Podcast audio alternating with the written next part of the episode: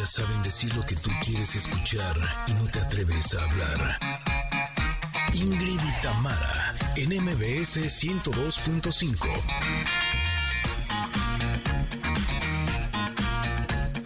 Conectores queridos, ¿cómo están? Hoy estamos nosotras muy felices porque este es el programa número 500. ¡Qué barro! 500 programas, de veras, sí, les cae bueno. Gracias a todos por ser parte de esta gran comunidad de Connectors. Para celebrar el día de hoy tendremos grandes invitados como la psicóloga Margarita Blanco, con quien hablaremos sobre la importancia de conocer a nuestro niño interior. Familia, ¿cómo están? Muy buenos días. Muchas gracias por acompañarnos durante estos 500 programas. Oigan, también tendremos una interesante charla con María Montemayor, una experta en nutrición que nos dirá cómo sanar nuestra relación con la comida y así evitar dietas, además de perder el miedo a engordar. Y si andan ávidos de nuevos libros para este verano, bueno, pues una buena opción es la novela Buenos días Abril, estás en Tokio. Ah, me encanta una historia para soñar y viajar que será presentada precisamente por Dan Sam, su autor. Y además tenemos una gran carta del comentarot, regalos y una selección musical especialmente elegida para celebrar estos 500 programas al aire. Somos Ingrid y Tamara y así comenzamos. Ingrid y Tamara. En MBS 102.5. Bienvenidos sean todos ustedes, conectores queridos, no solamente hoy, sino desde hace 500 programas que nos hacen muy felices cada mañana que se juntan, que se conectan, que tienen esta cita, que acuden a esta cita con nosotras. De verdad que sin duda alguna son el motivo principal de que este programa día a día esté al aire. Qué bueno que cada vez además somos más, qué bueno que vamos creciendo con eh, todas las personas que nos están escuchando en diferentes ciudades, con diferentes frecuencias y por supuesto en las plataformas digitales. Y los voy a mencionar hoy más que nunca. Agradecidos estamos de que nos escuchen en el 102.5 en MBS, por supuesto en Ciudad de México y en Córdoba, en FM Globo, en el 102.1, en Comitán, en Exa 95.7. También desde hace 500 programas estamos en Exa 89.7 en Mazatlán y en Tapachula, en Exa 91.5. Y desde hace menos programas para acá, sin embargo, con toda la alegría de que estemos también unidos a través de FM Globo 101.3 y de la amplitud modulada 950, le damos la bienvenida a quienes nos escuchan en Ciudad del Carmen y a todos, a todos aquellos que nos eligen de manera digital. Gracias, gracias, gracias por estar aquí en este programa que a la vuelta de la esquina ya cumplirá dos años. Estamos a nada, este, a finales de este mes. ¿Cómo estás, Ingrid? Muy bien, impresionada que ya tenemos 500 programas. Me hizo recordar aquella primera vez, ese día en donde llegamos tú y yo a esa cabina, en donde estábamos comenzando esta aventura y ahorita voltear y ver que ya pasaron 500 programas y que por supuesto que logramos esto gracias a ustedes, Connectors, que nos han mantenido en su gusto, en su sintonía.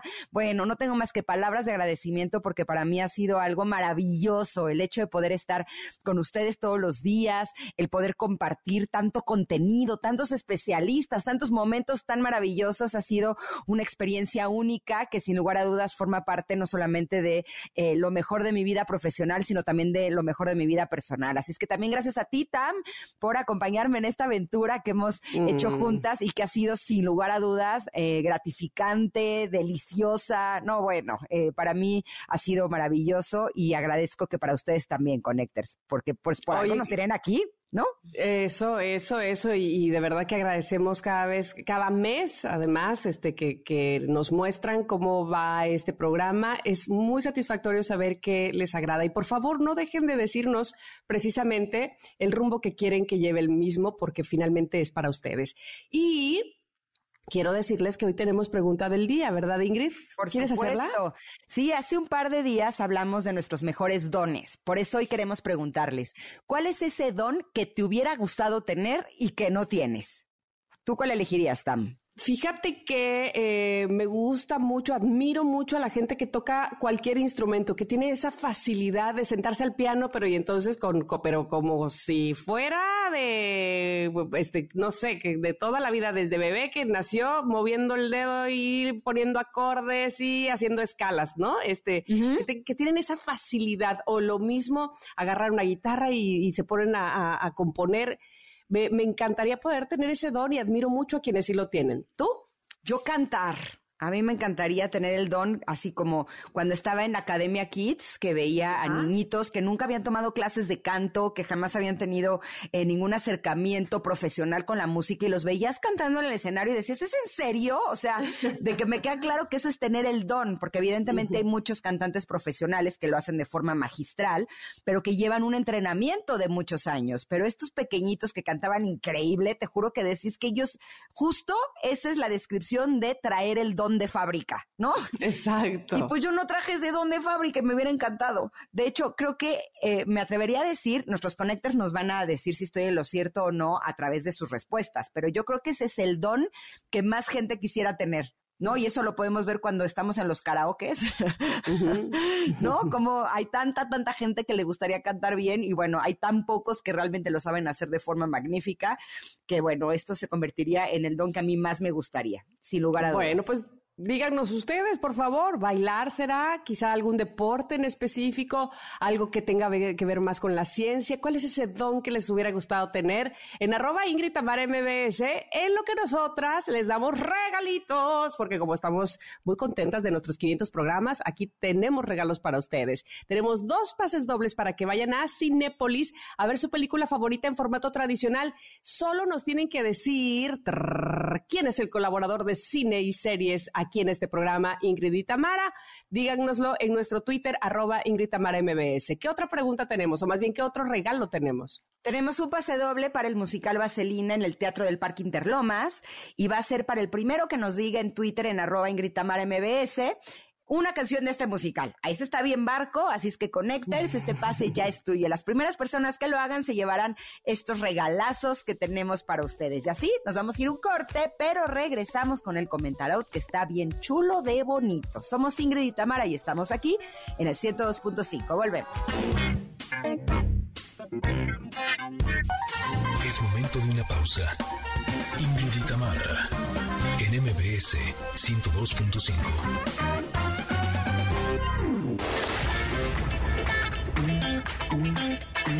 Ingrid y Tamara, NMBS 102.5. Continuamos.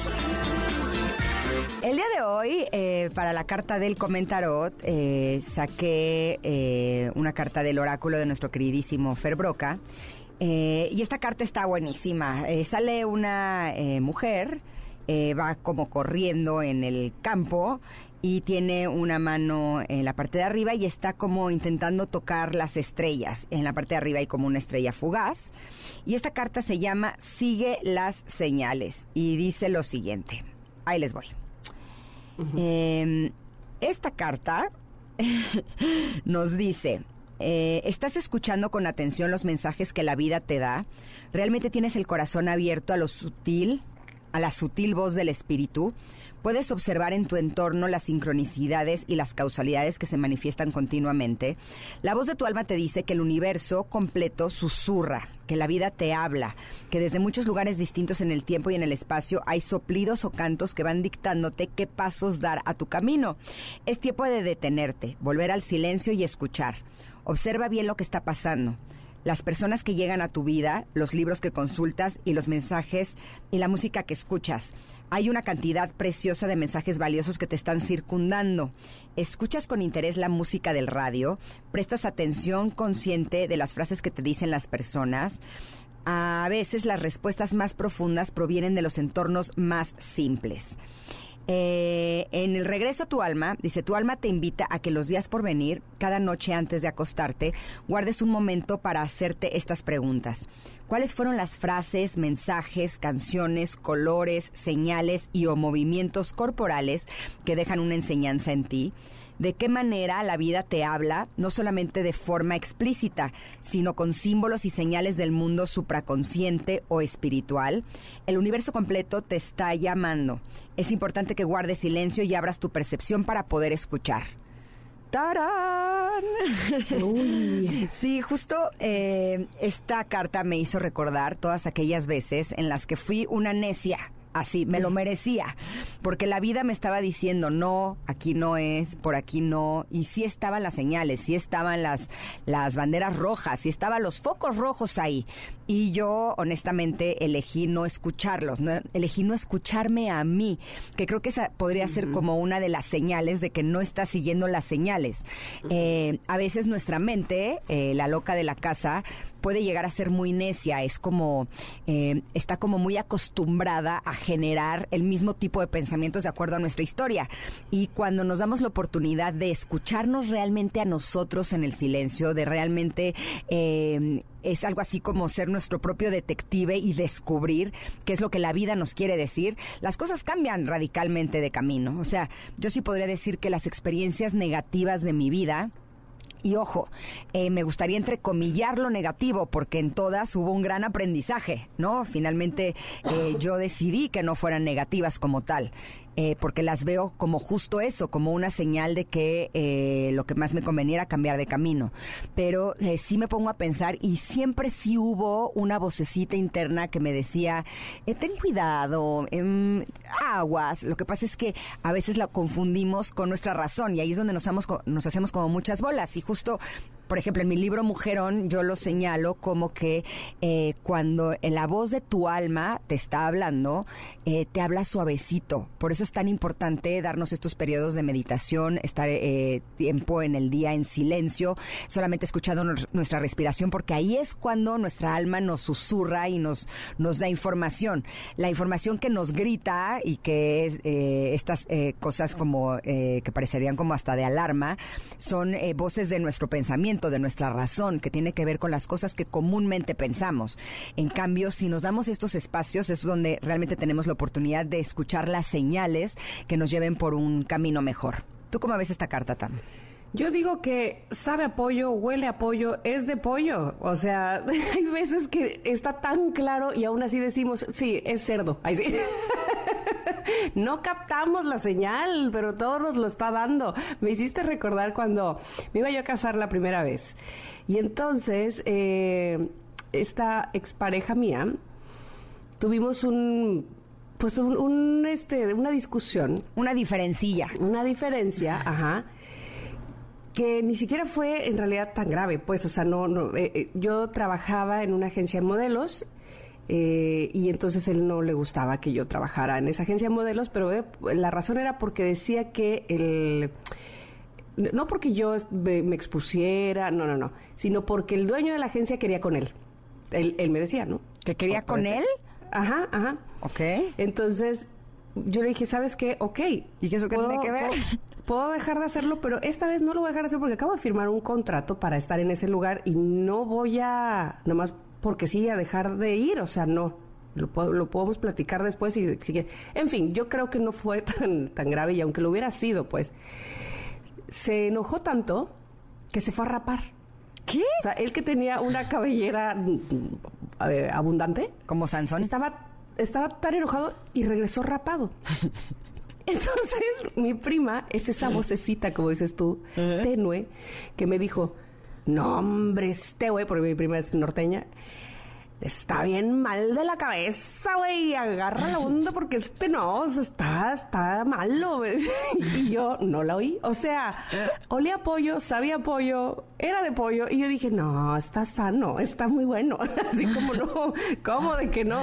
Y así como eso, eso fue un indicio de verdad de lo impulsivo, de muchas cosas, ¿no? Y también, por supuesto, era un indicio de cómo yo estaba entregándome a, a sus manos, ¿no? A lo que él dijera, como dijera, acomodarme. Entonces, sí, hay que ver las señales. Hay veces que son demasiado claras y somos demasiado necios, porque, nada, esto pues, es que se enojó, ajá, ajá. Y luego después de raparse, ¿qué va a hacer, no? Sí, ¿sabes? Un no vas, ajá. Ajá un día no va a hacerlo contra él, va a hacerlo contra ti, o veto a saber a dónde podría llegar. Entonces, sí, hay veces que las señales son muy claritas, pero no hacemos conciencia de ellas. Las pasamos por alto, eh, seguramente, vamos, eh, las interpretamos a lo que aparentemente o lo que creemos que es nuestra conveniencia, ¿no? Sí, pero además eh, a veces somos necios, ¿no? Y no es esa, ni siquiera es esa vocecita, o sea, como fue el caso de, de tu prima. El otro día estaba en una fiesta, me encontré a una chava y llegó y me dijo, oye, por cierto, yo quería platicar contigo.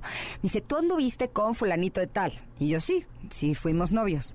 Me dice, es que no, no, no, es que él anduvo con mi mejor amiga y no, no, no, no, no. O sea, yo siempre le decía, por favor, te lo pido, date cuenta, amiga, bla, bla, bla, bla, bla. Me dice, y se terminó casando con él. Así. Dice, no me escuchó, ¿sabes? Y por supuesto que le fue como en feria, ¿no? Eh, lo que pasa es que muchas veces estos consejos eh, no sabes eh, a quién escuchar. Por eso, si quieres saber qué consejo puedes, puedes tener de alguna manera como la certeza de que es real, pues escúchate a ti. ¿No? Exacto. Porque a veces la gente te puede decir misa y normalmente cuando estás metida en ese tipo de situaciones tú dices, lo que pasa es que no les gusta mi felicidad, ¿no? Justificas, Exacto, y te vas como por ese lugar, pero finalmente, eh, al final sí es como que dices, ay, tenía razón, ¿no? Por supuesto. ¿Por qué no le hice caso?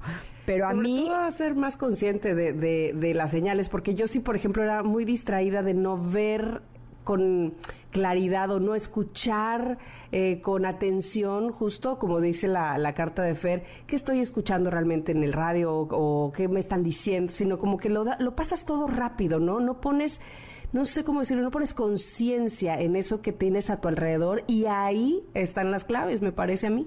Exacto, y hacerte caso a ti, ¿no? Porque cuando yo no le hice caso a alguien que me dijo, ten cuidado, sí digo, ay, qué burra, pero cuando yo no me hice caso a mí, híjole, eso sí me da más coraje, ¿no? Es de, yo lo sabía y aún así me metí ahí, ¿no? Claro. Que sí, finalmente eh, creo que todo eso te da la experiencia, todo eso te ayuda a cada vez conocerte más, todo eso hace que te des cuenta de cómo eh, tu voz interna, la voz de tu alma, como se llama este oráculo, es realmente quien te va a dar los mejores consejos, pero a veces necesitas varios sartenazos en la cara para darte cuenta de ello, ¿no? Totalmente. Me gusta cómo termina esta carta diciendo el universo completo te está llamando. Es importante que guardes silencio para que lo escuches, ¿verdad? Porque si tú hablas encima de él, pues no, no se puede así la comunicación y entonces te, te pasan por enfrente todas las señales y a pesar de eso no las ves. La loca de la casa luego parece guacamaya y es de, o sea, te juro que sí le haces caso porque dices que ya cállate, de así, no me grites tanto y bueno, uno termina estrellándose, así es que vale la pena que mejor eh, eh, nos quedemos en silencio, eh, por lo menos una vez al día, como para ver qué es lo que nuestra alma y nuestro corazón realmente desean y eso que como consecuencia nos lleve por un camino pues más, más amoroso y más amigable, ¿no? Perfecto, pues bonita carta y sobre todo, como siempre sucede en el comentarot, nos hace poner el foco y la atención en algo que probablemente no, no teníamos eh, pues pensado o que estábamos pasando desapercibidos. Exactamente. Ahí está, en arroba Ingrid Tamara MBS en Twitter, por favor. Súper, vámonos un corte, pero regresamos. Tenemos un gran programa para todos ustedes. Somos Ingrid y Tamara y estamos aquí en el 102.5. Volvemos.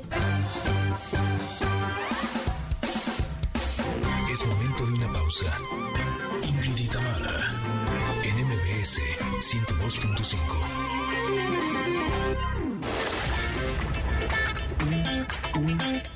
Ingrid NMBS 102.5. Continuamos.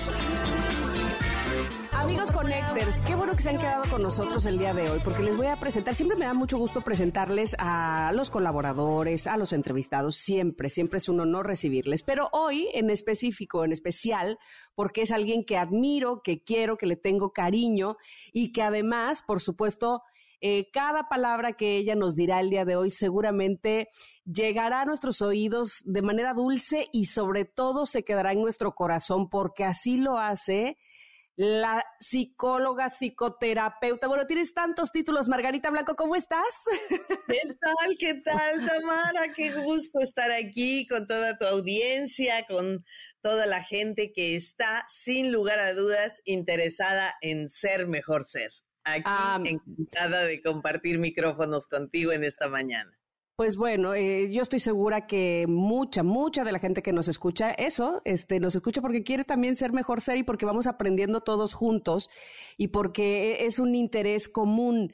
Y el día de hoy, porque sé que es un tema que no solamente te apasiona, conoces a la perfección y explicas perfectamente, quisiera que hablemos sobre nuestra relación con el niño interior, que probablemente hemos estado escuchando de algunos años para acá sobre el niño interior y qué es esto y qué pasa y por qué, pero yo quisiera empezar el día de hoy preguntándote cuál es la importancia de conocer ese niño interior, por qué debiésemos tratar de regresar atrás y saber quién era ese niño que habita en mí. Perfecto, pues mira, esto es esta pregunta con la que, que vamos a empezar, creo que es súper importante porque no es solamente un, un adornito más en el, en el árbol de Navidad, ¿no? Ah, pues mira, está bien saber qué onda con mi niño interior. Ah, pues está bonito recuperar a mi niño interior. No, es como el árbol. Es el árbol mismo. El árbol. es el árbol. ¿Ok? ¿Qué cosa es el niño interior? Podemos eh, eh, definirlo de manera como muy, muy concreta, muy tangible. El niño interior es la esencia, el núcleo de nuestro ser emocional. ¿Ok? Tenemos obviamente pues eh, un ser físico, este, este cuerpo que habitamos, ¿no? Pero también tenemos otros cuerpos el cuerpo emocional, el cuerpo energético, el cuerpo etérico. Hay, hay como diferentes densidades de cuerpos integrados, el que vemos, el que percibimos por, por, por eh, estar habitando en este plano terrestre, en este plano materia, pues es el cuerpo físico. Pero el cuerpo emocional es donde se guardan, donde se generan, donde se gestan todas nuestras emociones. Y el núcleo, la esencia de ese cuerpo emocional es nuestro niño interior. Y obviamente conocer quiénes somos de fondo, de raíz, pues, es decir, ese niño que habita y que además seguramente, eh, o así lo, creo, o tú me dirás si, si, estoy equivocada, pues va caminando eh, por la trayectoria de nuestra vida y no es que vaya creciendo con nosotros, pero sí nos va acompañando hasta el final, ese núcleo, ese, ese niño. Exactamente.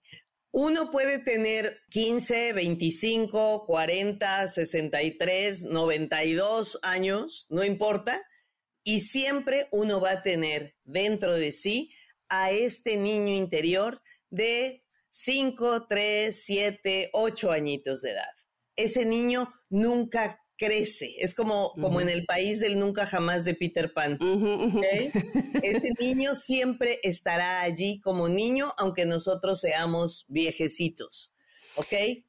¿Y por qué se queda como niño? Porque dentro de nuestro niño, en estas primeras etapas de, de estos primeros siete, ocho, nueve añitos de vida, allí es donde se, se gesta el manejo, el entendimiento, el procesamiento de las emociones fundamentales, que podríamos decir que son cinco. Ok. Cinco emociones que son como los colores primarios. los colores primarios es eh, azul, amarillo, azul, amarillo, y que de ahí se pueden combinar y hacerse morado, verde, naranja, etcétera las emociones primarias básicas, la paleta básica emocional, son las que podemos conocer por las siglas de cómo comienza la palabra que sería matea, que es miedo, alegría, tristeza, enojo y amor. ¿Ok? Ok. Miedo, alegría, tristeza, enojo y amor. Y esas cinco emociones básicas, el niño aprende a manejarlas, a conocerlas, a saber cómo, cómo, cómo le hace uno cuando siente enojo, cuando siente miedo. Y cómo lo va a aprender el niño, pues desde sus primeros momentos en el planeta hasta cuando vamos, digamos, en segundo, tercero de primaria, allí ya el niño ya tiene estructuradas estas, eh, este manejo de emociones. ¿Y de dónde lo aprende? Pues fundamentalmente de papá y mamá, de los adultos que le están proporcionando esos, esas figuras de soporte, que puede que quizás no sea papá y mamá biológico, pero que sea el tío, la abuela o, o la persona encargada de brindarle la energía de, de papá y la energía de mamá. ¿Ok? El niño va a aprender de ellos cómo se maneja. Por ejemplo, si tenemos una mamá que es muy miedosa y de repente dice, ay, válgame Dios, Dios mío, va a caer una tormenta espantosa, santo Dios. El niño dice, cielos, estamos en peligro, va a llover, tenemos por problemas, ¿no? o, o, si papá cuando se enoja o mamá misma es muy violento, muy explosivo, muy agresivo, grita, rompe, tira, el niño dice, ah, cuando uno está enojado se maneja así. Y puede decidir si va a ser por su temperamento la manera como él va a manejar el enojo o va a ser por su temperamento la manera donde se va a meter abajo de la mesa cuando alguien se enoja. Si hubiera, si hubiera algún incrédulo aún que dijera, ¿cuál niño interior? Este, yo ya crecí, yo ya maduré, yo ya lo dejé atrás. Eh, ¿Hay manera de que ese niño salga constantemente en ciertas situaciones como para cacharlo y decir, ahí estás reaccionando como aquel niño que fuiste de 6, 7 años? Claro, claro. Te voy a poner algunos ejemplos. Eh, si eres una persona que generalmente le da terror estar sola, que dice, no me importa la vecina que es una necia, voy a este, mm, tocarle a la puerta y, y Prefiero aguantarla. Prefiero aguantarla antes de estar sola. Con parejas ni se diga. Prefiero cualquier personaje con tal de no estar solo. ¿Ok? Eso es, es, un indicio claro de que hay un niño interior herido. Si tengo una baja autoestima y trato de ocultarlo con máscaras y decir, no, yo soy muy Juan Camaney, pero adentro siento que este famoso síndrome del impostor, eh, se van a dar cuenta que en realidad soy bastante chafita, pero voy a aparentar que soy muy, muy fuerte y muy... Sábelo eh, todo. Seguro, sábelo todo, etcétera. Esa, ese sentir adentro de mí, como en secreto, básicamente tres creencias, que no puedo, que no valgo o que no merezco. Esas tres creencias se establecieron en tus primeros años de vida. No puedo aprender inglés, soy tan bruta para bailar, no, jamás he logrado aprender a nadar. Manejar, no, no, no, imposible, yo no podría salir al tráfico eh, ¿por qué no aplicas a esta beca, a este trabajo? No, ¿para qué? No me lo van a dar. No, no, no, es no valgo lo suficiente, ¿no? O, o, ¿por qué tienes esa pareja que te trata tan feo y que te da estos descolones, te deja plantada, te, te hace eh, eh, cosas que, que realmente son como feas y agresivas? No, no, no, es que en el fondo es buena persona, tiene sus ratos buenos. No a veces me trata bien. A veces me trata bien. Es porque a final de cuentas dices, no merezco algo mejor. Con esto me tengo que conformar. Entonces, este no puedo, no valgo, no merezco, se estableció en los primeros años de vida. Otra característica es, por ejemplo, el decir, uh, quisiera ser más sereno, pero de repente exploto y, lastimo a la gente que más amo y luego me siento muy culpable. Eso también, ese, ese no manejo del enojo. O aparentemente estoy bien, pero de repente entro en la depre y no me puedo mover de allí y veo la vida como si fuera todo en blanco y negro y, digo cuál es el sentido y por qué, eso también es una señal de que hay un niño interior herido. Entonces la gente que dice, no, no, no, eso no importa, pero está eh, en la depresión o, tiene que tomar ansiolíticos o lleva años en terapia, todas estas señales son muy, muy claros indicadores de que ahí hay un niño interior herido. O se violenta a la menor provocación y no, eh, no tiene, ah, eh, ¿cómo se dice esto? Que, no soportan la frustración, ¿no? También los niños. Soportan la frustración, exactamente, exactamente. Oye, Margarita, eh, vamos a ir un corte, yo sé que ya es momento de hacerlo, pero yo quisiera dejarte la pregunta al aire y regresar con ella. es la pregunta de los 64 mil. ¿Se puede mejorar el niño interior se puede sanar, el niño interior que está resentido, que, tuvo miedo, que, que, no puede con la tristeza, que piensa que no vale. ¿Se puede eso? ¿Me contestas al regreso? Claro que sí. Claro bueno, pues vamos a ir un corte y seguimos hablando sobre el niño interior, la importancia del niño interior con Margarita Blanco aquí en Ingrid y Tamara en MBS. Volvemos.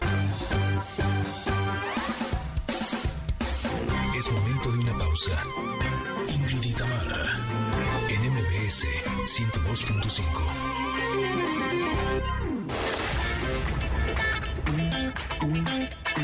Ingrid y Tamara, NMBS 102.5. Continuamos. De vuelta estamos y qué bueno que ustedes también con nosotros porque nos quedamos ahora sí que a la mitad. Bueno, ¿qué digo a la mitad? Es un tema súper vasto, es un tema que, se puede profundizar muchísimo, eh, donde podemos obviamente escarbar mucho sobre nuestro pasado y sobre evidentemente nuestro niño interior, que es precisamente el tema con el que estamos platicando eh, con Margarita Blanco esta mañana. Y le decía o le dejaba como pregunta al aire, ok, ya reconocimos que ahí está nuestro niño, ya lo hemos cachado en diferentes em, situaciones, que sale, que llora, que se entristece, que se frustra, en fin, ahí está. ¿Se puede em, mejorar, se puede sanar a nuestro niño interior y cómo y por dónde empezamos si es que sí? Claro, definitivamente se puede sanar, no solamente mejorar, se puede sanar esas heridas emocionales, ¿ok? Porque nuestro niño interior, que de, explicábamos, es este pequeñito, es este núcleo de nuestro ser emocional, yo lo explico como, como imagínate un pastel. Primero, para que tú, tengas tu pastel muy bonito, primero tienes que cocinar la masa, ¿no? Haces la masa con la harina, los huevos, la leche, etcétera. Lo vacías en un molde y lo tienes que meter al horno. Esa parte donde se está cocinando, se está horneando la masa, es los primeros años de la mm. vida de uno como niño. Cuando ya se cocinó la masa del pastel, le vas a poner betún o merengue por capas. Eso es la adolescencia, la juventud, la adultez, la madurez, pero ya son capas sobre lo que se cocinó. Ya al inicio, que ese es el niño interior. Una base. ¿De acuerdo? Entonces, el niño interior siempre lo vamos a tener, pero tiene como dos, dos, dos uh, facetas. Una es el niño herido, que es la que la mayoría de la gente tiene, su niño interior muy herido, y ese es el que hay que sanar. Cuando lo hemos sanado, porque se puede sanar definitivamente de una manera maravillosa, cuando lo hemos sanado, yo, esta, esta otra parte de la moneda, cuando ya tenemos un niño interior sanado de sus heridas emocionales, le he llamado el niño de la guarda. Mm. Ir de un niño herido a un niño de la guardia. ¿Qué es un niño de la guarda? Va a ser como nuestro guardián interno, cuando lo hemos recuperado en amor. ¿Ok? ¿Y cómo se hiere a este niño? Pues básicamente porque cuando somos pequeñitos tenemos una condición eh, emocional, psíquica, profundamente vulnerable. Es como, como el frijolito que sembramos, este, que le ponemos el algodoncito y que empieza a salir su tallo y sus hojitas. Imagínate si eso, que es el, algo tan frágil, una plantita tan frágil, la dejas afuera en una granizada, en una tormenta tremenda. Claro. No es lo mismo que un árbol que se le caen ramas, se le caen hojas, pero ya está fuerte. Este niño, en el proceso de ir creciendo, que es tan frágil y vulnerable, va a sufrir diferentes heridas, ¿ok? Diferentes eh, tipos de, situaciones que lo van a lastimar. Por ejemplo, el rechazo. Oye, eres tan prietito. Eres igualito a tu padre, al que no soporto. Mm. Ay, quítate de aquí, no me abraces rechazo. O abandono. Pues yo no crecí con mamá y papá, a mí me dejaron con una tía y mi mamá se volvió a casar y tuvo otros hijos y otra familia, pero nomás de repente venía a saludarme. Eso es abandono. Abuso, que puede ser desde el abuso sexual, el abuso físico, de golpes, el abuso verbal, de, insultos o de burlas y bromas que lo humillen. Y uno que es más sutil, pero que también es tremendamente mm, dañino para el niño, que es el abuso emocional. Por ejemplo, ponerlo en medio de papá y mamá. ¿Quién tiene la razón? ¿Con quién te quieres ir? Eh, están separados. No le hables a la nueva pareja de papá. Dime a dónde te llevó, qué te dijo. Eh, este, e, este hombre o esta mujer es terrible. Y el niño se siente en, medio. Eso es un abuso emocional. Eso es un abuso emocional. Entonces, si el niño sufrió abuso, abandono, rechazo, humillación, traición, negligencia. Negligencia es como crecer con otro niño por papá y mamá. El de, ¿por qué tiene picados sus dientitos de leche? Ay, es que le gustaba mucho el refresco y entonces yo le ponía refresco en la mamila y se quedaba dormida con, con, la cero responsabilidad de los padres y total negligencia, ok. Entonces, esas heridas, esos elementos de rechazo, abuso, traición, etcétera, le van a generar heridas. ¿Cómo las vamos a sanar? Tenemos un niño herido que se refleja en codependencia, en depresión, en ansiedad, en violencia, en todo esto que ya mencionamos. Fundamentalmente la base para sanarlo es reparentar. Reparentar. ¿En qué consiste reparentar a tu niño interno? En convertirte tú, desde tu adulto, en el padre y la madre que a ese niño le hubiera gustado tener y no tuvo, por el rechazo, el abandono, el abuso, el etcétera, porque no porque fueran malos, eran porque hasta ahí también sus niños y también sus, niños, niños estaban heridos. Sus niños de papá y mamá estaban muy heridos. Claro. Entonces papá no pudo quedarse con la familia y se fue por cigarros y nunca volvió. O, mamá no pudo verdaderamente hacerse cargo de esos niños y fue una carga muy pesada para ella y se los trató de quitar de encima. Por las razones que gustas y mandes, a ese niño le faltó los dos elementos fundamentales que da un padre y una madre. Así, de, la manera esencial, lo que da la mamá, ¿qué es? Bueno, pues ¿qué crees que es lo, esencial que da mamá? El cariño, el amor, la cercanía, el apapacho, la comprensión, qué sé yo, no Todo sé. Todo eso lo podemos englobar en una sola palabra. ¿Qué es? Nutrición. Nutrición, claro, te nutre, claro. Te nutre a nivel emocional, cariño, protección, apapacho, calorcito, pero también te nutre con su sangre, con su, con el calcio de sus huesos desde su vientre, y luego con su pecho, y luego con la papilla, y luego con el molito que tanto te gusta, ¿ok? Y te apapacha cuando llegas triste, ay mamá, cuando dice uno, quiero a mi mamá, ¿no? Exacto. Es nutrición. Nutrición. Y papá, ¿qué es lo que fundamentalmente da papá? También cariño, amor, por supuesto, pero fundamentalmente el rol principal de papá es protección. Protección. Entonces, en eso consiste reparentar, en que tú desde tu adulto le des la nutrición y la protección que le faltó al niño cuando era pequeñito. O sea, que tú desde tu adulto te conviertas como en el en los papás de Disneylandia que te hubiera gustado tener. Claro. Ok, ok.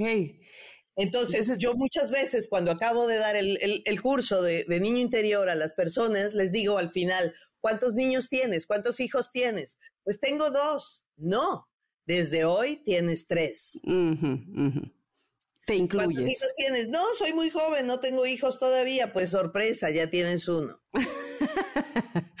ok, ok. E, es maravilloso. Ay, desgraciadamente se, nos acaba el tiempo, pero, pero ha sido, me parece a mí, y yo espero que así lo tomen también nuestros radioescuchas, eh, muy enriquecedor cada una de las cosas que nos has dicho para entender del inicio, desde la base, por qué es importante reconocer a nuestro niño interior y entonces indagar cuáles son esas heridas que tenemos eh, desde niños y que hemos ido creciendo con ellas y que nuestro niño nos las va recordando y repitiendo a lo largo de diferentes circunstancias de nuestra vida y sobre todo saber que podemos reparentar nosotros mismos, podemos eh, sanar eh, yendo hacia adentro y abrazando y apapachando y sin duda alguna dándole amor a ese niño herido que tenemos dentro. Margarita, ha sido un gusto. Quiero decirles a todos que Margarita además de muchas cosas, es creadora del método Ser Mejor Ser, que ojalá que pronto puedas regresar al programa y nos platiques de claro Que sí. Claro que sí, y del libro. Y del libro, claro. Que se llama Sanación Emocional del Niño Interior, donde verdaderamente explico esta interrelación del adulto que empieza a estar en contacto con el propio niño interno, que le dé voz, que lo escuche y que lo pueda se pueda crear esta relación, ¿no? Cuando, cuando dices, me sentí muy mal en esta reunión o en esta junta en la oficina, es como darle voz al niño y decirle, ¿qué pasó? Todos se rieron de mi propuesta, no les gustó. No, mi amor, lo que pasa es que ta, ta, ta, como lo harías con tu hijo. Con un niño, claro. Ok. De acuerdo, de acuerdo. Margarita, por favor, danos todas tus redes sociales y dónde podemos localizarte. Claro que sí. Eh, bueno, mi página es sermejorser.org. Es muy sencillo, sermejorser.org. Y mi Facebook es Ser Mejor Ser, Margarita Blanco. Todos los jueves a las 10 de la noche, hora México, tengo un Facebook Live para interactuar con la gente y contestarle preguntas y tomarnos el café virtual todos los jueves a las 10 pm. Ser Mejor Ser Margarita Blanco, que es igual en YouTube. Ser Mejor Ser Margarita Blanco. Ahí tengo muchos episodios de mi podcast también, me pueden escuchar. Y en Instagram es Ser Mejor Ser, pero con guion bajo entre, entre, entre un ser y el otro ser. Ok, está entre guiones. Mejor guion bajo ser. Ese es en Instagram. Te agradezco muchísimo, de verdad, el cariño y sobre todo la información tan valiosa que nos diste el día de hoy. Claro que sí, con muchísimo gusto, pues cuando quieras aquí estaré para que sigamos platicando de estos temas de desarrollo personal, porque lo que siempre digo es, la evolución es una cuestión de esfuerzo personal. Si tú tienes el deseo interno de cambiar y el compromiso de crecer, yo tengo un sistema que es el método Ser Mejor Ser y te puedo acompañar y dar mi guía como, como los Sherpas que van guiando, los que van subiendo las montañas altas para llegar a la cumbre. Gracias, Margarita. Gracias, gracias a ti. Un placer estar aquí. Igual para nosotros recibirte. Vamos a ir a un corte, amigos. Regresamos, por supuesto, con más. Somos Ingrid y Tamara y ustedes nos están escuchando en el 102.5 de MBS. Volvemos. Ingrid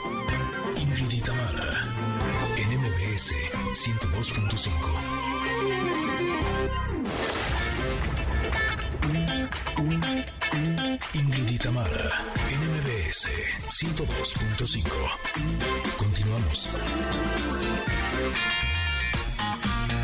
Familia, en la primera hora de Ingrid y Tamara platicamos con la terapeuta Margarita Blanco sobre la importancia de conocer a nuestro niño interior hay como diferentes densidades de cuerpos integrados, el que vemos, el que percibimos por, por eh, estar habitando en este plano terrestre, en este plano materia, pues es el cuerpo físico.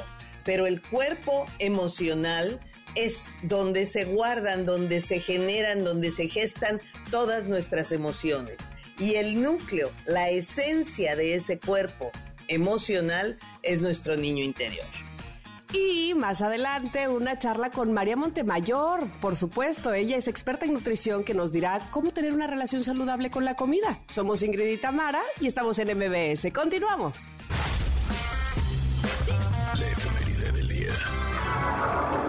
Hoy es 3 de agosto y aquí están las efemérides precisamente de este día, porque un día como hoy, pero de 1926, nace el cantante estadounidense de jazz Tony Bennett quien en realidad se llama Anthony Dominic Benedetto.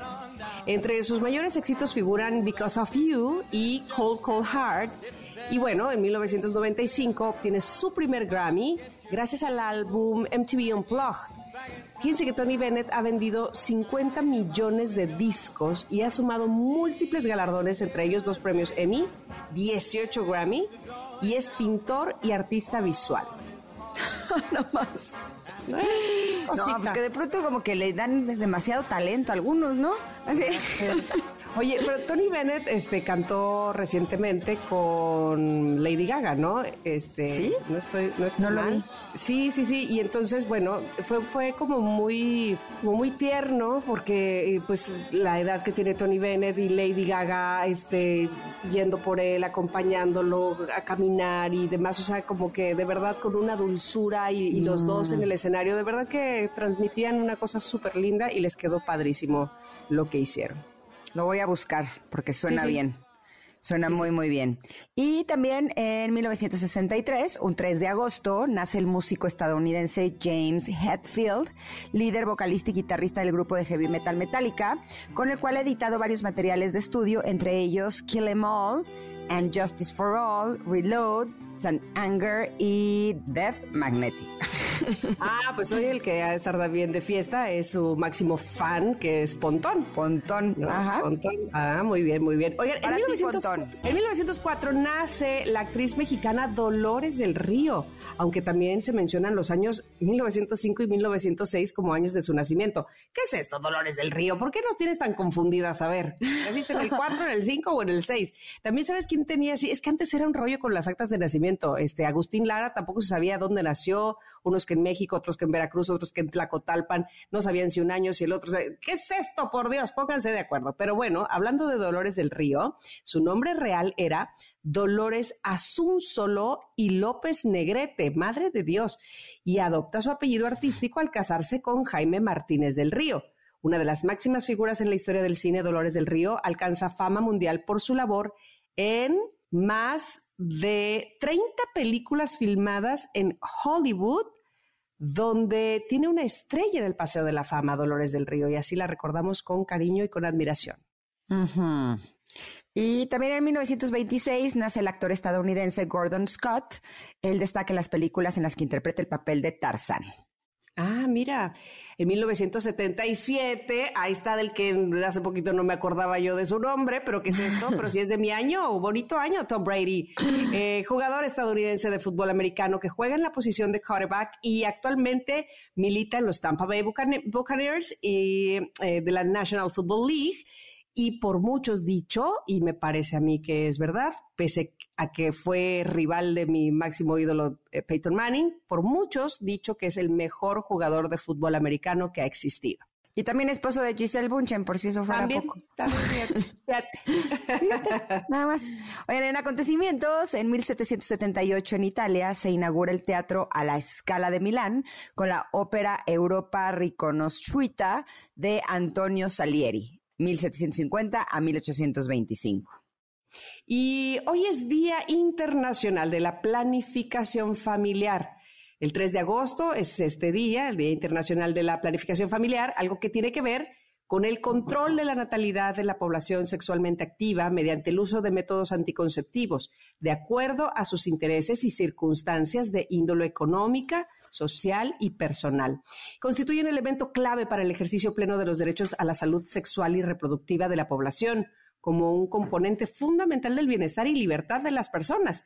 Y es de vital importancia el diseño, aplicación y evaluación de políticas públicas, programas y estrategias por parte de los gobiernos orientadas precisamente al cumplimiento de tales derechos, en especial a la población en situación de vulnerabilidad. Muy bien, estas fueron las efemérides del día de hoy, 3 de agosto.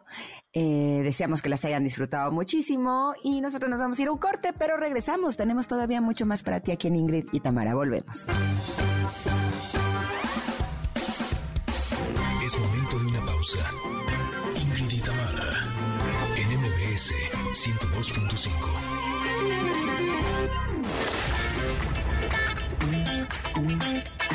Ingrid y Tamara, en MBS 102.5. Continuamos. Una de las cosas en las que me he visto la necesidad de trabajar más en mi vida es cómo hay una relación directa entre nuestras emociones y lo que sucede en nuestro cuerpo, incluso en nuestro peso corporal, que a veces no está totalmente relacionado solo con eh, nuestra nutrición, con nuestra alimentación. A veces podrían ser nuestras emociones o nuestra carga emocional la que podría estar generando este sobrepeso. Por eso estoy muy contenta de haber podido contactar a la crack en este tema. Se llama María Montemayor, que justo nos va a hablar de cómo liberarnos del peso corporal y emocional a través de la energía nutritiva. ¿Cómo estás, María? Me da un gusto enorme poder saludarte. Ingrid, el gusto es totalmente mío. Estoy súper feliz y emocionada de poder compartir aquí contigo toda esta maravillosa información. Muchísimas gracias por invitarme. Al contrario, María, tú eres pionera en este tema de psicología de la alimentación, eres coach en nutrición funcional y liberación de peso emocional y hoy en día enseñas a millones de mujeres y hombres alrededor del mundo justo a liberarse de este peso, ¿no? Que tiene más que ver con nuestras emociones que con nuestro peso corporal como tal. Pero dinos, María, ¿cómo es que se relacionan estas dos cosas? Sí, fíjate que a mí este tema me encanta porque yo misma viví este tema de insatisfacción corporal. Yo odiaba mi cuerpo desde muy chica. Me acuerdo que intenté todas las dietas veía así por haber. Me hice liposucciones cuando tenía 20 años, tomé pastillas para adelgazar y a mí me parecía impresionante que hacía todo lo que los expertos nutriólogos me decían que hiciera y nada me funcionaba. No bajaba de peso o si bajaba de peso lo recuperaba a muy poco tiempo, pero sobre todo esta insatisfacción y esta frustración de no entender por qué nada me funcionaba. Entonces, yo siempre le digo a mis alumnas que cuando el, alumno está listo, aparece el maestro. Entonces, en ese momento, muchos años después de sufrir, entendí que no nada más somos una máquina de quemacalorías, ¿no? No nada más afecta lo que comemos, sino que para una buena salud, claro que es muy importante la nutrición, claro que es importante el sueño, eh, la cantidad de movimiento que haces. Para una buena salud, claro que la nutrición es súper importante, pero esto es solamente el 50% de la historia. El otro 50% depende de quién somos como comedores, cómo nuestros pensamientos, emociones y creencias sí tienen un impacto directo sobre nuestra, digestión, sobre nuestra capacidad para absorber nutrientes, sobre nuestro sistema nervioso y sobre nuestro metabolismo. Entonces, cuando yo entendí esto, por fin pude entender por qué tú puedes tener el plan de alimentación más saludable del planeta y tomar todos los superfoods y suplementos que tú quieras, pero si tu cuerpo se encuentra en algún grado de estrés, ya sea consciente o inconsciente, tu cuerpo no va a poder recibir todo el aporte de nutrientes que le estás dando. Y por eso hay muchas personas que suben de peso aunque no cambien lo que comen, o incluso muchas personas que no pueden perder peso aunque estén comiendo de forma perfecta, porque casi nadie nos explica que lo que yo estoy sintiendo, o sea, si yo tengo un estrés porque a lo mejor estoy estresada incluso porque no puedo bajar de peso, o estoy estresada cada vez que me subo a la báscula, o porque tengo miedo a engordar, o porque como con culpa, todas estas emociones, por más insignificantes que puedan parecer, sí están afectando la forma en la que yo produzco hormonas. Por ejemplo, yo produzco dos hormonas que se llaman cortisol e insulina cuando estoy estresada, y estas hormonas provocan que mi cuerpo almacene grasa especialmente alrededor del abdomen. Entonces, por eso, cuando empezamos a entender esto y nos hacemos consciente de qué es lo que estamos pensando, creyendo, sintiendo, cómo interpretamos nuestra vida, cómo la forma en la que cuidamos nuestro cuerpo, es muchísimo más fácil hacer cambios conscientes que nos lleven finalmente a liberarnos del peso que ya no necesitamos. Ahora que hablabas eh, no solamente de las emociones, sino también de los pensamientos, me eh, remonté hace varios años en donde yo como tú, ¿no? Eh, hacía todas las dietas habidas y por haber, pastillas naturales, pastillas no tan naturales, exceso de ejercicio, operaciones, inyecciones, aparatos milagro, ungüentos, masajes, o sea, pasé como por todas las cosas para poder bajar más de peso. La gente cuando les cuento esto, me dicen, pero es que tú siempre has sido delgada. Y no, yo siempre quería ser más delgada de lo que realmente era. Hasta que llegó un punto en donde todo era un sufrimiento. O sea, si me invitaban a una cena o a una fiesta, en lugar de que dijera, qué padre que voy a ir a la fiesta, mi pensamiento era, oh no, ahí no voy a poder hacer mi dieta tan estricta y entonces voy a subir de peso. Y entonces ya iba a la fiesta mal.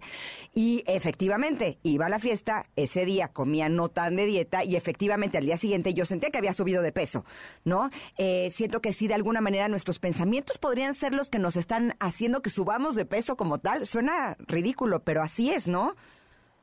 Claro, yo, yo me identifico totalmente contigo porque me pasaba igual, como que iba a una fiesta y decía, aquí no voy a poder controlar lo que como. Entonces me la pasaba toda la fiesta con miedo a engordar. Si acaso comía algo que no debía comer, me sentía culpable y la fiesta se arruinaba, ¿no? Entonces, y, cuando yo empiezo a explicar esto, la gente me decía, María, pero es que tú estás loca. ¿Cómo es que ese miedo a engordar va a hacer que subas de peso? Y yo le decía, claro, y, por eso muchas personas cuando se van de viaje se van de vacaciones y se relajan y sueltan, bajan de peso. Obviamente esto no le pasa a todo el mundo, pero hay personas que de verdad dicen, María, es que me relajé y adelgacé, solté el miedo a engordar y adelgacé, tiré la báscula a la basura y empecé a aceptar mi propio cuerpo y adelgacé. Y tiene todo que ver con esta biología natural del cuerpo.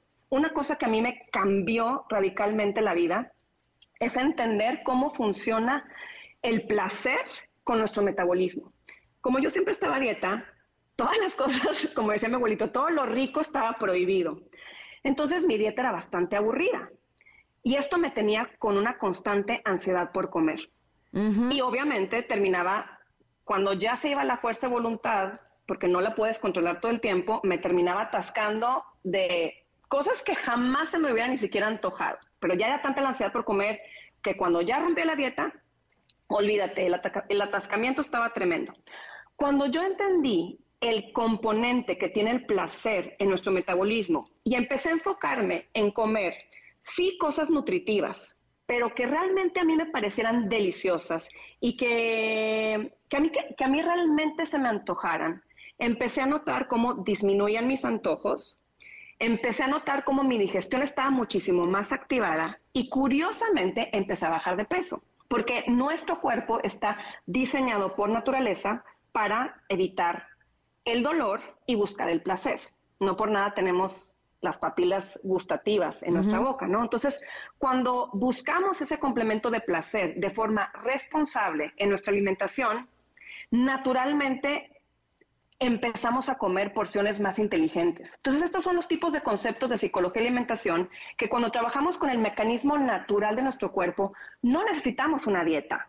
Al contrario, las dietas normalmente son totalmente carentes de placer y por eso no son sostenibles. O sea, a lo mejor las aguantas por unas semanas, pero eventualmente terminas atascándote de todo y no te quieres volver a poner a dieta porque dices, híjole, ¿cuándo voy a volver a comer algo rico? Por supuesto ese tipo de, ese, ese tipo de conceptos a mí me cambiaron la vida. No, y sobre todo, ahorita me pongo a pensar, si estoy eh, privándome de todos los placeres de la comida, si estoy excediéndome en el ejercicio, si estoy atentando incluso contra mi vida y mi salud a través de, cosas estéticas, ¿no? Eh, o cosas para bajar de peso, que evidentemente no, no son cosas que me van a ayudar a sentirme bien, sino solamente con esta idea de que me vayan a ayudar a verme más delgada, estoy teniendo una relación tóxica conmigo. Y eso hasta qué punto no se refleja también en relaciones tóxicas con las demás personas, porque si no estoy aprendiendo a tratarme a mí con amor y con respeto, pues tampoco podría esperar que las demás personas me traten de esta manera, ¿no crees? Claro, al final del día esperamos que los demás nos amen, nos acepten, nos respeten y nosotros no lo hacemos. Nos faltamos al respeto matándonos de hambre, haciendo muchísimo ejercicio. Yo, como te conté, me hice dos liposucciones entonces, si yo no me respeto, ¿cómo espero que los demás me respeten? Si a mí no me gusta mi cuerpo, ¿cómo puedo esperar que a alguien más le guste mi cuerpo? Entonces, me encanta este concepto que tú explicas porque definitivamente empieza conmigo. Y fíjate que yo me acuerdo que hace muchos años, cuando todavía tenía una relación tóxica con la comida y a mí no me gustaba mi cuerpo, era súper aburrido salir conmigo. o sea, yo era el peor de porque íbamos a cenar, digamos que alguien me invitaba a salir y yo siempre pedía así como que, ay, me decían, ay, compartimos una pasta. Y yo, ay, no, mejor la ensaladita. y de que, ay, bueno, y compartimos un postre, ay, no, es que yo no como postre. Ay, bueno, una copita de vino, ay, no, es que yo no más agüita. O sea, yo me pongo a pensar, y era una persona súper aburrida, pero, y, y, también, fíjate, algo que yo le digo a mis amigas y a mis alumnas es que no hay nada más sexy que una mujer segura de sí misma y su cuerpo. Entonces queremos, al final del día, muchos de nosotros queremos vernos más delgadas, más flacas para ser atractivas. Pero esta necesidad de estar más delgadas nos hace ser atractivas, porque viene de una profunda inseguridad y esto se refleja. Por supuesto, y hasta qué punto no vale más la pena que estemos dándonos pequeñas dosis de placer durante un tiempo, porque si no siento que también de alguna manera podríamos estar compensando. A mí me pasaba que me restringía tanto que llegaba un momento en donde a lo mejor eh, me tomaba una copita y entonces ya me valía la dieta y entonces me atascaba de todo lo que no me había comido, ¿no? Con anterioridad. O el día de mi cumpleaños me comí el pastel entero porque es mi cumpleaños y ahora sí puedo. Y entonces ahora me doy cuenta, en mi cumpleaños me como una rebanada de pastel. ¿Por qué? Pues porque estoy como un poco más atenta a qué es lo que voy necesitando, qué es lo que me va gustando, me voy eh, balanceando entre consentirme un poco, pero también comer cosas saludables, de manera que no llegue ese punto de, atracarme, ¿no? Porque creo que eso eh, podría ser incluso lo que hace que te subas de peso, más que las pequeñas raciones que te puedas dar a lo largo de la semana o del mes, ¿no? Totalmente. Y fíjate que eso que dices es súper, súper importante. Eh, buscamos después formas para compensar la falta de placer, de afecto que tenemos en nuestra vida, ¿no? O sea, si yo no me doy afecto, si yo no tengo este autocuidado conmigo, esa es como si hubiera un vacío en mí que después yo busco compensar con comida. Entonces, no hay cantidad suficiente de comida, no hay pastel tan grande en el planeta que pueda compensar esa falta de amor que a lo mejor yo no me estoy dando. Y esa falta de, amor y de afecto que a muchos de nosotros nos falta desarrollar, porque aparte es un proceso, provoca que estemos totalmente desconectados con nuestro cuerpo. Entonces, y aparte, si yo le sumo el que yo me obligo a comer de cierta forma, porque así es como me dijo el nutriólogo, y yo me pongo en dietas súper estrictas y estoy tratando de controlar mi apetito, esta desconexión de mi cuerpo por supuesto va a provocar que yo me atasque de comida porque ya no reconozco mis verdaderas necesidades, ya no reconozco cuál es mi verdadero apetito natural. Entonces como que se descompone nuestro sistema natural de comer. Entonces cuando empezamos a soltar esta necesidad de controlar nuestro peso, empezamos a ver a nuestro cuerpo como un, cuerpo, como un templo sagrado, empezamos a aceptarlo en esa etapa de nuestra vida. Y ojo, aceptar no digo hay que resignarnos, ¿verdad? Porque mucha gente dice, ah, me acepto, perfecto, entonces me pongo a tragar y no me importa y no me cuido. Pues eso no es aceptarme y eso no viene de un lugar de amor. Pero cuando yo realmente digo, ok, este es el cuerpo que tengo en esta etapa de mi vida. Puede que no me encante, pero es el que tengo. ¿Cómo puedo amarlo, cuidarlo y respetarlo de la mejor forma posible? ¿Cómo le puedo dar los mejores nutrientes? No, no darle lo que menos me va a engordar o lo que más me va a enflacar, sino de verdad lo que me va a nutrir. Empiezo a escucharlo, empiezo a conectarme con mi apetito natural. Ahí pasa lo que tú acabas de compartir, que tú ahora en tu cumpleaños te, comiste nada más a lo mejor una rebanada en vez de el pastel entero, porque tú ya aprendiste a conectarte con tu cuerpo, porque tú ya aprendiste a, tener esa relación de amor, respeto, afecto con tu cuerpo. Y para mí, ese es el primer paso para empezar a liberarnos de los kilos emocionales. Por supuesto, y darnos cuenta que no siempre necesitamos lo mismo. A mí me pasa ahora que me he vuelto un poco más consciente sobre lo que, lo que quiero comer, incluso, que a veces cuando tengo mucho deseo de chocolate, eh, veo mi calendario y es porque va a llegar mi luna, ¿no? Claro. y, antes, me restringía así, pero es que no, no debo de comerlo cuando yo sentía una necesidad de chocolate abismal y ahora me doy cuenta que ese día me puedo comer los chocolates que yo quiera y no pasa absolutamente nada, más que me siento un poco mejor. Exacto, me, siento más feliz. Exacto, me siento más feliz y menos desgraciada, porque antes lloraba días enteros, ahora ya no lloro, como chocolate y listo, me siento mucho más equilibrada y es porque he ido aprendiendo a relacionarme tanto conmigo como con la comida de formas mucho más saludables. Pero María, dinos algo, ¿dónde te podemos contactar para que eh, los connectors o las connectors que quieran mejorar su relación con su peso, con sus emociones y con la comida puedan enriquecerse con todo el contenido que tú compartes. Claro, con muchísimo gusto me pueden seguir en Instagram y en Facebook. Estoy como Energía Nutritiva. También me pueden buscar como María Montemayor y como quiera les voy a aparecer. Y mi página es www.mariamontemayor.com. Ahí con mucho gusto les puedo dar muchísimos más consejos sobre nutrición consciente y psicología de alimentación. Para mí fue un placer escucharte, María. Te agradezco enormemente eh, que hayas tenido este tiempo con nosotros. Te mando un abrazo enorme. Igualmente para mí, Ingrid, un abrazo. Gracias. Nosotros nos vamos a ir un corte, pero regresamos. Todavía tenemos mucho para mucho más para ti, Connector. Esto es Ingrid y Tamara y estamos aquí en MBS. Volvemos. Es momento de una pausa.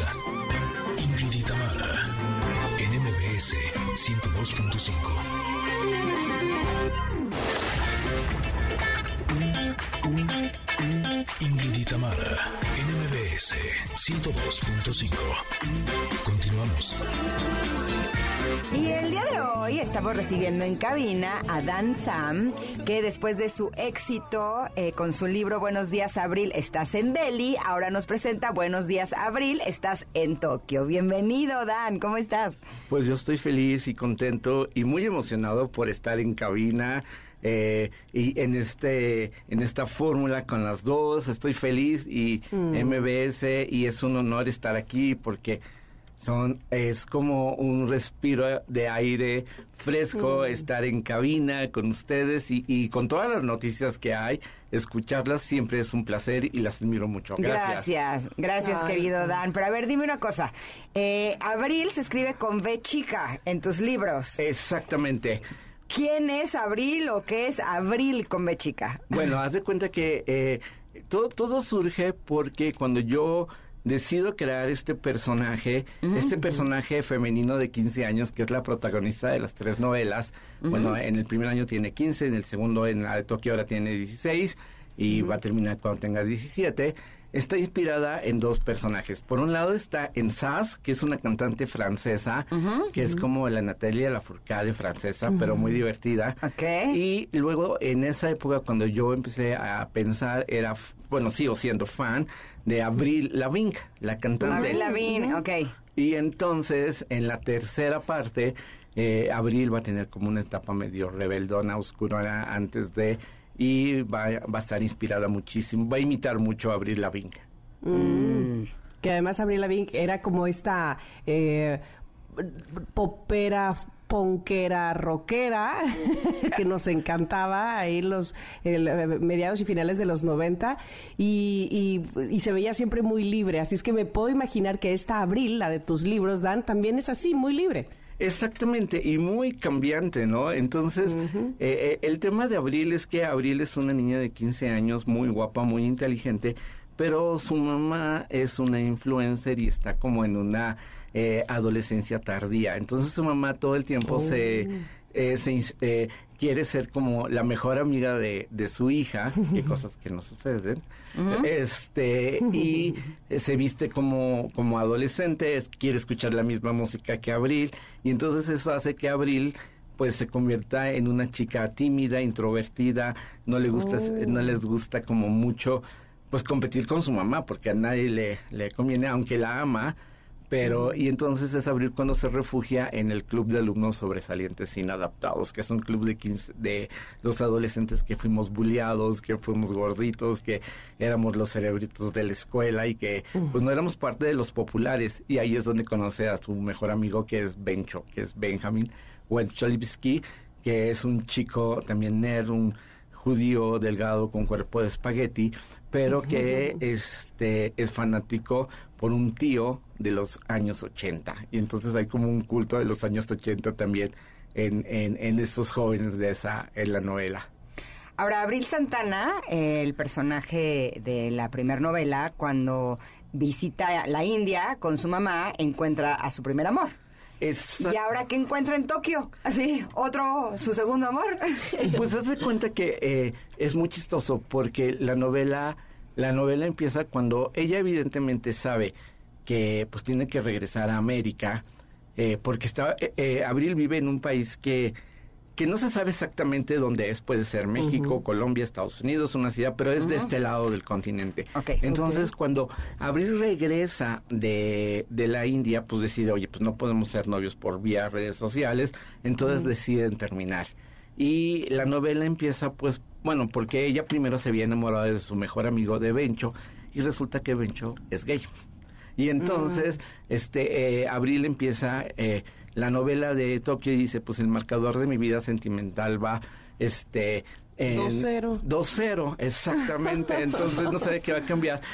pero eh, allá en Tokio, Prasad, que es el novio de el, enamorado, porque su papá trabaja en una agencia de viajes, decide alcanzar a, Abril en Japón, que viaja porque Bencho participa en un programa que sí existe, que se llama Embajadores de la Juventud, que es un, eh, es un programa que organiza eh, el gobierno japonés donde convoca a jóvenes para que participen en distintos eh, en una convocatoria y va y, si, si ganas vas a Japón todo pagado y expones tu cultura. Entonces Bencho quería conocer Japón, pero ya no quería depender mucho de Abril y decide participar, logra el viaje, a pesar de que por ahí pasa una cosa muy peculiar en una fiesta donde el Bencho descubre que tiene el síndrome de Tourette, que ataca a los jóvenes, en sobre todo a los hombres, en una etapa de adolescencia, luego se quita, pero lo descubren y eh, decide irse primero solo, pero Abril decide acompañarlo porque tiene una pérdida muy grande y ahí lo alcanza, la alcanza Prasad. Pero evidentemente eh, Abril va a conocer a dos chicos en la India. Uno que es un japonés que se enamora de ella todo formalito, todo muy bien, mm. y que le regala un, el segundo botón de su uniforme y Abril lo acepta. Y eso en Japón, cuando un japonés, un chico te regala a ti el segundo botón, es el botón del uniforme, porque ese botón está más cerca del corazón. Entonces, si tú lo aceptas, acepta ser su novia. Y Abril no sabía. Ah, pero eso existe. Eso existe. ¿En Japón? en Japón, exacto. Si un chico te regala el, el segundo botón que está aquí, la, eh, que es, su uniforme, significa que te está dando su corazón. Y ella lo aceptó. Y pues el chico dice, pues esta es mi novia. Y, eh, y también eh, Abril va a un campamento en Kioto y ahí conoce a su mejor amiga, que es una chica musul, eh, musulmana que vive en Estambul, que se llama Farille, y Farille eh, fue a ese campamento con su primo, que es un chico turco. Entonces, tú, ustedes saben cómo son los turcos, que son los niños más guapos, yo creo que del mundo. Híjole, sí. Y conquistadores. Hay una película que se llama Sadece Sen, es una película turca. Híjole, yo sí estoy muy enamorada del protagonista, honestamente se lo digo. o sea que, yo soy de esas chicas. Oye, pero Dan, todo esto que nos cuentas me parece de verdad que es muy fascinante, todos los personajes, cómo ella se entusiasma. Eh, no sé si tengas un público, eh, digamos, específico dirigido para, para tus novelas, pero a mí me parece que desde los adolescentes se pueden eh, enganchar facilísimo con estas historias. Sí, fíjate que yo decidí eh, a ver, a mí yo soy fanático de las novelas que se conocen como novelas iniciáticas, las novelas que escribieron José Agustín, Eusebio, Rubalcaba, este José Emilio Pacheco, Pacheco, ¿no? Entonces, yo siempre quise escribir una novela sobre la juventud. Evidentemente yo estoy a años luz de esos maestros, pero mm. siempre quise escribir y por otro lado, yo soy fan de las series de de adolescentes que pasan ahora en streaming. O sea, tipo Stranger Things y así. Eh, este, pues, bueno, cuando vi Stranger Things y vi los 80. Oh, bueno, por ejemplo, yo, yo, o sea, cuando yo vi, eh, por ejemplo, Cobra Kai, que en Cobra Kai había una fiesta de los 80, yo dije, yo lo escribí antes, yo lo había escrito antes, ¿no? y este, y soy, bueno, e, esta, esta novela, porque, a ver, lo voy a confesar con ustedes. He visto Glee seis veces o siete ah, veces. Me encanta. Entonces yo quería hacer como un homenaje eh, a Glee. Entonces, con, con estos adolescentes, con estas personalidades tan distintas y también recordar mi propia adolescencia. Entonces, por eso decidí crear Abril y estos personajes y, y estas historias tan locas que suceden en estos viajes. Y si bien es cierto que los personajes eh, son parte de mi imaginación, la verdad es que todo lo que ocurre en el viaje son cosas que yo viví, ¿no? Eh, cuando yo fui a la India la primera vez fue como, wow, o sea, me, dejó como con los ojos abiertos y con una energía. Y yo tenía que llegar a escribir todo porque si no, yo no podía asimilar todo lo que estaba viendo. Y de Japón, ¿qué te digo? Japón es el país más locamente divertido del mundo. O sea, todo el tiempo te está asombrando, asombrando, asombrando. Entonces, el, eh, yo lo que quiero es que, por ejemplo, uno, eh, eh, creo que he podido lograr conectar porque aparte cuando termino un manuscrito se lo doy a mis sobrinos, a mis sobrinos que ah, tienen... Haces tu prueba piloto en casa. Exactamente, ¿no? Y luego, por ejemplo, tengo un sobrino muy querido y, y él sí lo acepta, ¿eh? Este que es súper inteligente y es un nersazo. Entonces, su, su mejor amigo es fanático del, del anime japonés, eh, tiene una cantidad de, de cuentos y además eh, está aprendiendo a ser un mm. guerrero de eh, Padawan con sable. Entonces, okay. imagínate el nivel, de, el nivel, el nivel, el nivel. Y entonces ellos fueron los primeros lectores de esta novela y, y me hicieron, me hacen como correcciones, sí, o, o esto ya está un poquito eh, actualízalo o mis a mis mis novias que todos tienen novias eh me están viendo estas cosas etcétera. Entonces ellos son los primeros lectores que tengo y pues confío muchísimo en ellos. Tú ponías en tus novelas le dio un beso y es de no tío se dice me le di no okay. hay que cambiar también el lenguaje porque luego uno no les entiende. cuando yo escuché la primera vez eso de es que se lo dio digo cómo y no era un beso pero bueno en fin.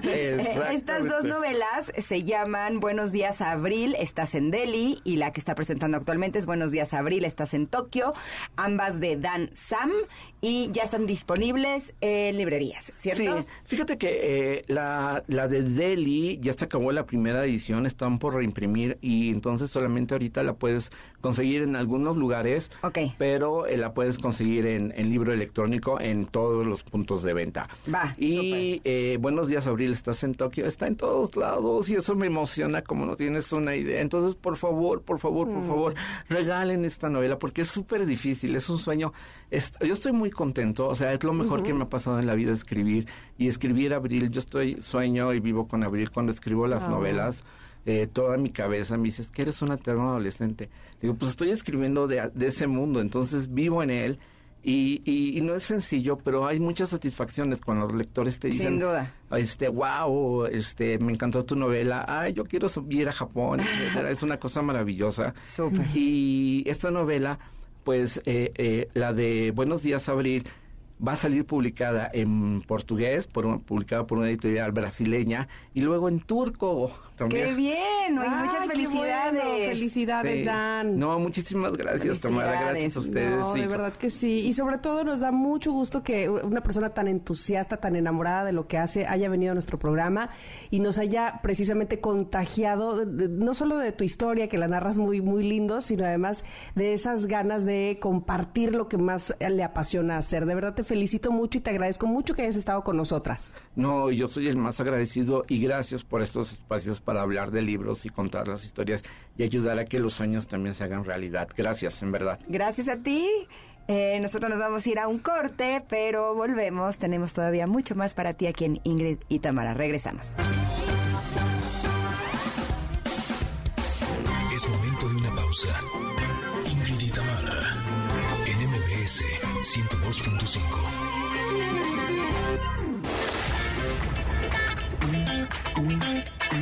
Ingrid y Tamara, NMBS 102.5. Continuamos.